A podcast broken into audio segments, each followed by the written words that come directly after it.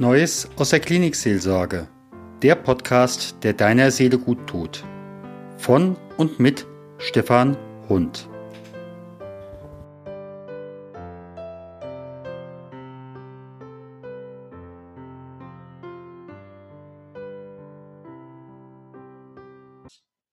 Ja, Podcast Klinikseelsorge geht heute wieder auf Wanderschaft. Heute wandere ich nach Nordrhein-Westfalen und habe Andrea Heckmann bei mir im Interview. Ganz herzlich willkommen, liebe Andrea, dass du Zeit für uns hast. Vielen lieben Dank, dass ich bei dir zu Gast sein darf. Ja, du hast eine ehrenamtliche Ausbildung für die Klinikseelsorge begonnen, ein Teil schon hinter dir. Und da kommen wir gleich im zweiten Teil drauf. Zuerst frage ich erstmal, wer ist denn Andrea Heckmann? Na, das bin ich. ja, was soll ich, was soll ich sagen? Ähm, ich bin im Münsterland ähm, mittlerweile ansässig, komme eigentlich gebürtig vom Niederrhein und äh, mich hat die Liebe hierher verschlagen nach Emstetten. Ich bin, ich muss mal eben überlegen, 46 Jahre jung und habe zwei Kinder, alles Mädchen. Ähm, die sind äh, fünf Jahre und 19 Jahre alt. Und ähm, ja, du triffst mich hier meistenteils online an. Also ich bin zwar in Emstetten, aber irgendwie online auch äh, unterwegs in der ganzen Welt oder halt hier vor Ort im Wald. Und im Wald arbeitest du dann mit Klienten. So viel kann ich jetzt schon mal voraus erzählen. Richtig. genau. Aber also entweder bin ich da, entweder bin ich da privat ähm, sehr gerne oder halt eben auch mit meinen Klienten. Ja. Da kommen wir aber auch nachher noch ein bisschen dazu. Bestimmt. Wie bist du eigentlich zur ehrenamtlichen Klinikseelsorge gekommen? Ja, das ist ganz lustig. ähm, zuerst haben wir uns ja mal kennengelernt, ne? Und ich habe deinen Podcast kennengelernt. Und weißt du noch, was ich dir gesagt habe, als wir uns das erste Mal online getroffen haben? Ich sag dir ganz das, ehrlich, ich weiß es nicht mehr. Ah, ich habe es mir gedacht, aber ich weiß es noch dass ich das total spannend finde. Und ähm, ja, ich bin immer so für verrückte Ideen und, und halte deine Idee auch ja nicht für, für verrückt in dem Sinne, sondern für total klasse, ähm, die Seelsorge auf eine andere Ebene, auf einer anderen Ebene weiter zu verbreiten. Und ähm, das hat mir einfach so gefallen. Und der zweite Part ist, ich habe dann eine Kollegin getroffen, die diese ehrenamtliche Ausbildung gemacht hat und die mir darüber berichtet hat. Das zum Thema Zufälle im Leben. Ich bin dann auf die Suche gegangen im Internet und habe dann gefunden einen Lehrgang, der ähm, hier in Münster angeboten wird und habe mich dann, ohne darüber nachzudenken, einfach mal beworben. genau. So viel zum Thema Zufälle ja. Zufälle und Schicksal und Fügung und was auch immer du dazu sagen willst. Es ist auf jeden Fall so im Nachgang total spannend gewesen, eben ähm, durch unser Kennenlernen, ähm, dadurch, dass ich die Kollegin getroffen habe und dann auch über, überlegt habe, was machst du eigentlich selber für Gespräche mit den Klienten? Ähm, in welche Richtung geht das? Und ähm, da ist ja eigentlich auch noch mehr und ähm, ja, mehr Spiritualität. Das wünschen sich auch alle Klienten immer ohne es genau zu, zu, ja, zu sagen, was sie da eigentlich suchen, sind wir immer zusammen auf die Suche gegangen. Und ähm, hab, ich habe dann für mich entdeckt, oh, da ist ja tatsächlich noch mehr. Und ähm, das war schon so ein ausgegrabener Weg, den ich wieder ja tatsächlich ausgegraben habe, um dann ähm, auch nochmal auf die Suche für mich selber nach Gott zu gehen. Also du kannst sagen, das ist auch so ein kleiner Ego-Trip, den ich da gerade fahre. Du, Zufälle heißt doch nur, es äh, fällt zu, was jetzt fällig ist. Also genau. ähm, ja, und auf der anderen Seite ähm, kommt bei mir natürlich in dem Moment die Frage, wenn du nach äh, das Stichwort Spiritualität an der Stelle reinbringst. Du bist ja von Haus aus unter anderem psychoonkologische Beraterin. Mhm. Ähm, wenn ich an meine Gespräche im Krankenhaus denke, frage ich mich manchmal, ob äh, ein Teil der Krankheit nicht auch ein Mangel an Spiritualität ist bei den Patienten. Also mir ist aufgefallen, dass diejenigen, die mit der Erkrankung ähm, zu mir kommen, ähm, auch immer mit dieser Fragestellung kommen. Ähm, mhm. Dann kommt nämlich plötzlich das Thema Tod auf und dann mhm. kommt das Thema, uh, was ist denn jetzt danach? Mhm. Und dann kommt auch dieses, das Thema, ähm, ich habe mal irgendwann an Gott geglaubt und jetzt tue ich das nicht mehr. Komme ich jetzt ins Fegefeuer? Oder ähm, nimmt er mich überhaupt noch? Oder gibt es ihn überhaupt noch? Was ist denn danach? Ja. Und spätestens dann äh, sind wir wieder mitten im Gespräch. Ne? Also dann kommen wirklich viele Fragen zu dem Thema Tod und auch und warum ich? Warum hat er mich ausgewählt? Hat er mich, hat er mich ausgewählt? Ähm, dann fängt es auf einmal an, dass die Menschen da wieder drüber nachdenken. Auch wenn sie sagen, sie sind aus der Kirche zum Beispiel ausgetreten. Ganz mhm. spannendes Thema. Ähm, ich bin mit einer Frau schon, schon eingestiegen, mal in das Gespräch so direkt. Ähm, ja, ich bin, ich bin ja ausgetreten aus der Kirche. Also ähm, die wollen mich ja nicht mehr. Okay. Und dann habe ich gesagt, na ja, das ist ja jetzt so nicht so ganz richtig. Denn ähm, sie wollten ja nicht mehr. Mhm. Die Kirche oder was auch immer für sie dahinter steckt, ähm, die wollte sie schon. Nur sie haben in dem Moment gesagt, nee, ich mache jetzt erstmal eine Tür zu oder lehne sie an.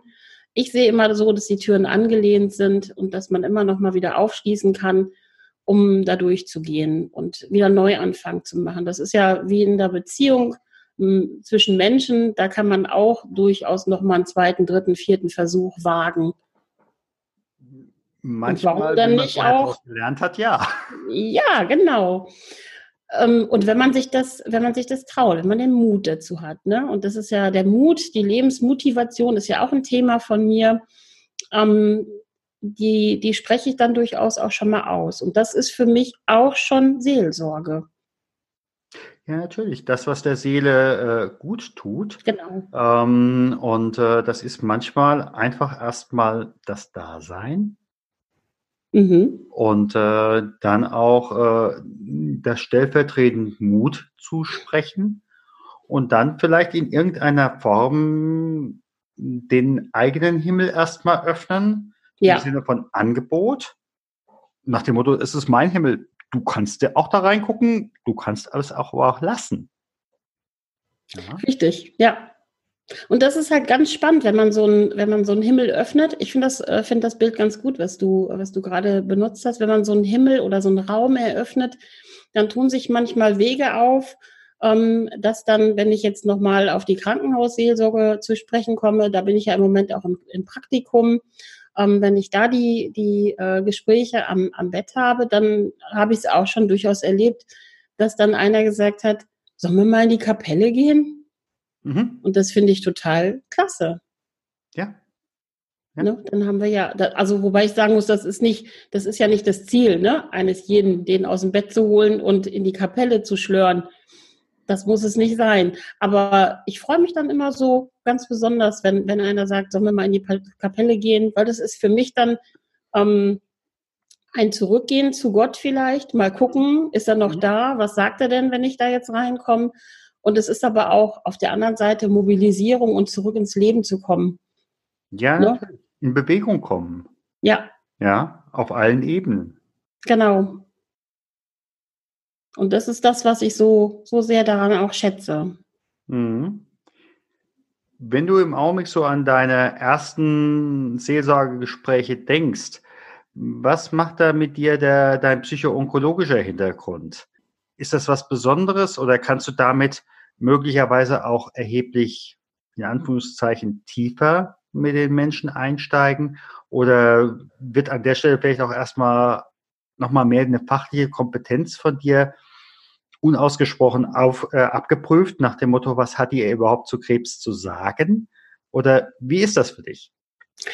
Also das ähm, halt, damit halte ich ja völlig zurück, mich. Ähm, wenn ich, wenn ich im Krankenhaus bin, dann bin ich wirklich in der, in der Rolle der ehrenamtlichen äh, Seelsorge. Natürlich habe ich das Wissen und ähm, ich bin auf der Inneren eingesetzt. Das heißt, dort sind nicht nur Krebsfälle, ähm, sondern auch andere ähm, mhm. Geschichten, die, die da zutage kommen. Aber ähm, ich glaube schon, dass mir, dass mir das Hintergrundwissen gut hilft. Ich habe ja auch ein medizinisches Grundlagenstudium gemacht, das hilft mhm. mir auch sehr gut. Das, das ist aber mehr zu meiner Beruhigung, glaube ich. Ne? aber auch, ähm, ja klar, ich denke schon, wenn, wenn die ähm, Patienten mir erzählen von ihren ähm, Diagnosen, äh, kann ich was damit anfangen und kann auch gezielt nochmal Fragen stellen und weiß ja dann auch in etwa, ähm, was so auf sie zukommt oder was mhm. sie schon hinter sich haben. Und ähm, das, das erleichtert mir natürlich das Gespräch am Krankenbett, auf jeden Fall.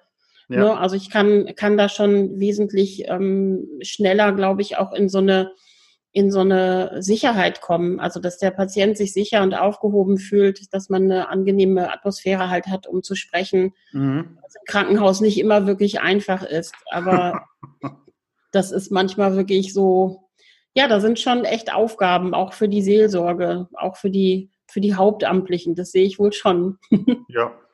Dass man sich mit der Pflege nicht in die, in die, ähm, ins Gehege kommt oder so, das ist schon, schon manchmal wirklich wirklich Akrobatik. Und ähm, ja, was die Pflege dort leistet, ist auch echt ähm, heftig, muss ich sagen. Also die machen das richtig gut. Die Abteilung, wo ich bin, ähm, die Station ist richtig toll. Mhm. Ähm, ich komme dorthin und bekomme dann ähm, jedes Mal ein paar Tipps, mhm. zu wem ich gehen kann. Ähm, bin aber dann auch so, dass ich manchmal neugierig bin, wer ist denn da so hinter den Zimmern und wenn dann noch Zeit ist, dann schaue ich einfach mal rein und gucke, was mich da erwartet. Ja, klar. Ja. Was ist eigentlich dein Benefit von dem Mein Benefit. Ich habe festgestellt, dass ich ähm, mich total erholen kann, wenn ich da bin. also ich ich schenke quasi meine Zeit. Ja, ja das mache ich ja, weil, ähm, also das mache ich auch, weil ich so den Eindruck hatte bei meinen Klienten, dass genau im Krankenhaus ein großer Gesprächsbedarf besteht mhm. und da eben halt es nicht viele Möglichkeiten gibt. Pflegepersonal ist für die Pflege da und ähm, Seelsorge und Psychoonkologen ähm, gibt es, glaube ich, auch nicht so viel, dass sie das immer alles auffangen können. Und man sieht natürlich auch nicht immer jeden, der da Gesprächsbedarf hat. Ähm, also wollte ich da an die, an die Front ähm, und sehe das jetzt so, dass ich, ich gehe zwar mit einem Auftrag, mit dem Seelsorgeauftrag in die Gespräche, aber es gibt nicht wie im Coaching oder in der Begleitung Ziele, die erreicht werden wollen, sondern das ist einfach nur Zeit, die ich verschenke. Und das tut mir unheimlich gut. Mhm. Mhm. Das mache ich total gerne und ich nehme auch aus jedem Gespräch immer noch was mit für mich. Mhm. Ja, zumal ähm, das ist auch so meine Erfahrung. Bei uns gibt es ja auch die Psychoonkologen. Und in dem Moment, wo du eine entsprechende Diagnose hast, äh, dann werden ja entsprechend die Psychoonkologen direkt dir empfohlen, dass du sie konsultieren sollst. Mhm. Und möglicherweise ist die Hemmschwelle, einen Psychoonkologen oder eine, Psychologe, eine Psychoonkologin zu konsultieren, erheblich höher als äh, die Klinikseelsorge. Das kommt drauf an, wie du fragst. okay. Ähm, ich habe ich hab das sowohl als auch erlebt. Also ich könnte es mir vorstellen, wie du sagst, bei dem Psychoonkologen, da denken vorher wirklich alle darüber nach, Psycho, bin ich, bin ich wirklich jetzt bescheuert, bekloppt ja. oder was weiß ich nicht. Ähm, die bekommen regelrecht Angst.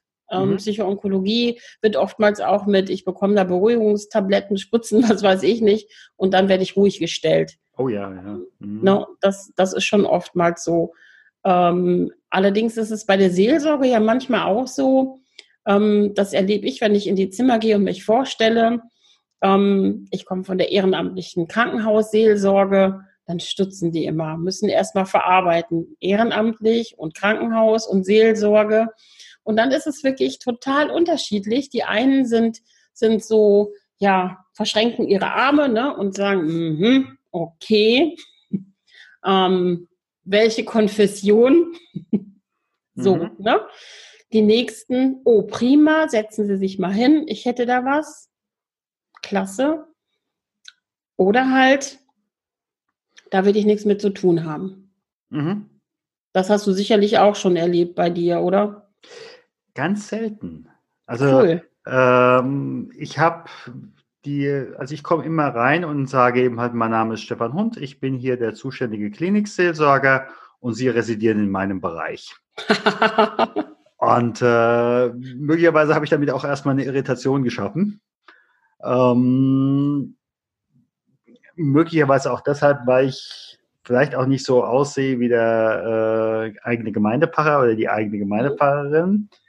Ähm, also in den ganzen vier Jahren, wo ich jetzt in der Klinikseelsorge dabei bin, habe ich zweimal die Erfahrung gemacht, äh, dass es gar nicht passte. Äh, mhm. Dass ich, äh, ich sag mal, etwas fromm formuliert rauskomplimentiert worden bin. Ähm, aber okay, äh, ist so. Ähm, ja, das ist ja auch völlig okay. Ja.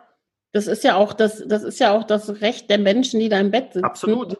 Liegen. Absolut. Die haben bei Pflege und bei Ärzten nicht die Möglichkeit, sie rauszuschmeißen. Da ähm, können sie sich wirklich nicht viel selber ähm, aussuchen. Und wenn es dann wirklich im Moment nicht passt, ist es für mich, also für mich wäre das auch okay. Bei mir ist das Absolut. im Moment dann erst einmal passiert. Ja.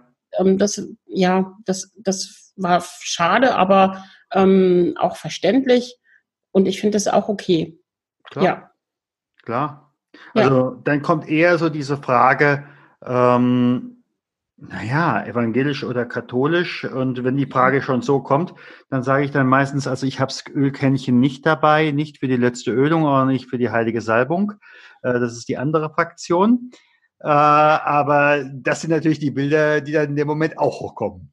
Das ist richtig, das ist mir auch schon vorgekommen, dass ich mich dann vorgestellt habe und äh, die Dame guckte mich mit großen Augen an und sagte dann, ist es schon soweit? Und oh, dann habe ich gesagt, dann habe ich gesagt, oh Moment, ich bin nur die Vorhut, ich komme gerade mal gucken, wie weit es ist.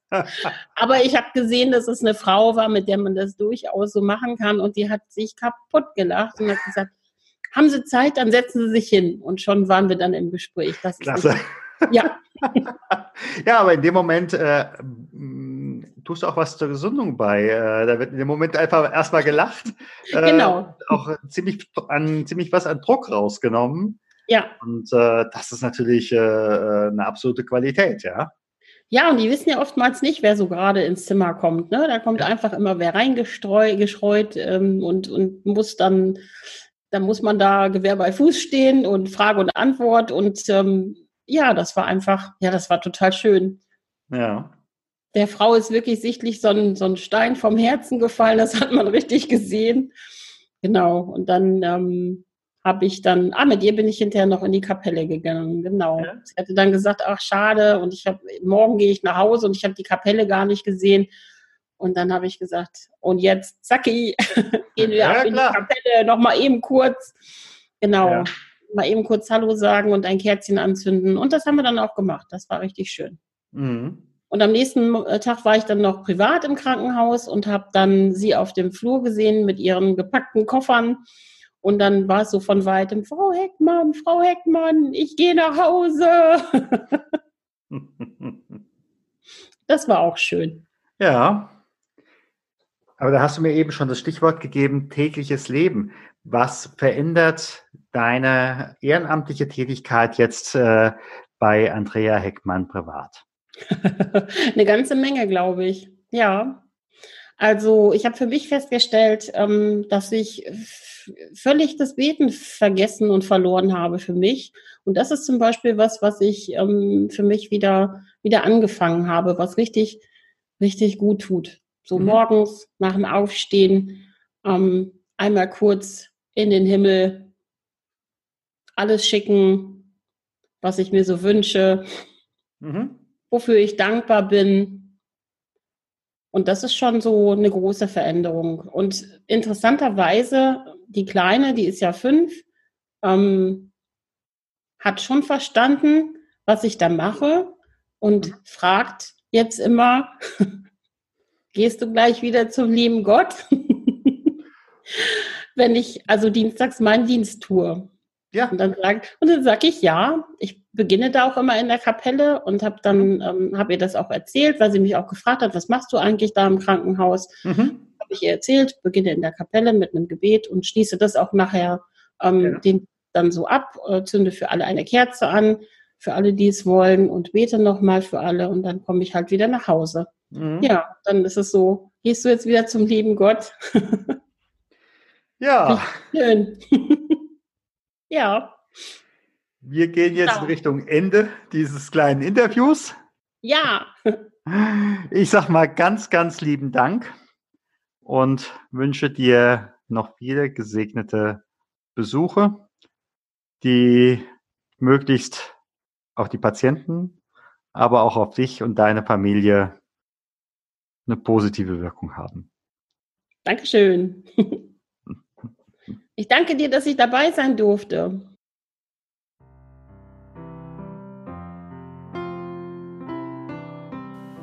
Gott segne dich und behüte dich. Gott lasse leuchten sein Angesicht über dir und sei dir gnädig. Gott hebe sein Angesicht auf dich und schenke dir Frieden.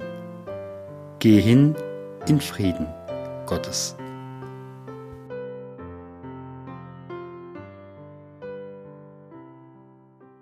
Herzlichen Dank für Ihre Aufmerksamkeit und fürs Zuhören. Wir freuen uns über Feedback, sei es per Mail, sei es mit einer Rezension bei iTunes oder in der Facebook-Gruppe oder Sie können uns auch eine Sprachnachricht schicken. Dazu ist der Podcast inzwischen bei Upspeak vertreten. Hier haben Sie die Möglichkeit, 90 Sekunden etwas zu diesem Podcast zu sagen oder zu fragen. Vielen Dank und bis zum nächsten Mal. Ihr Stefan Hund.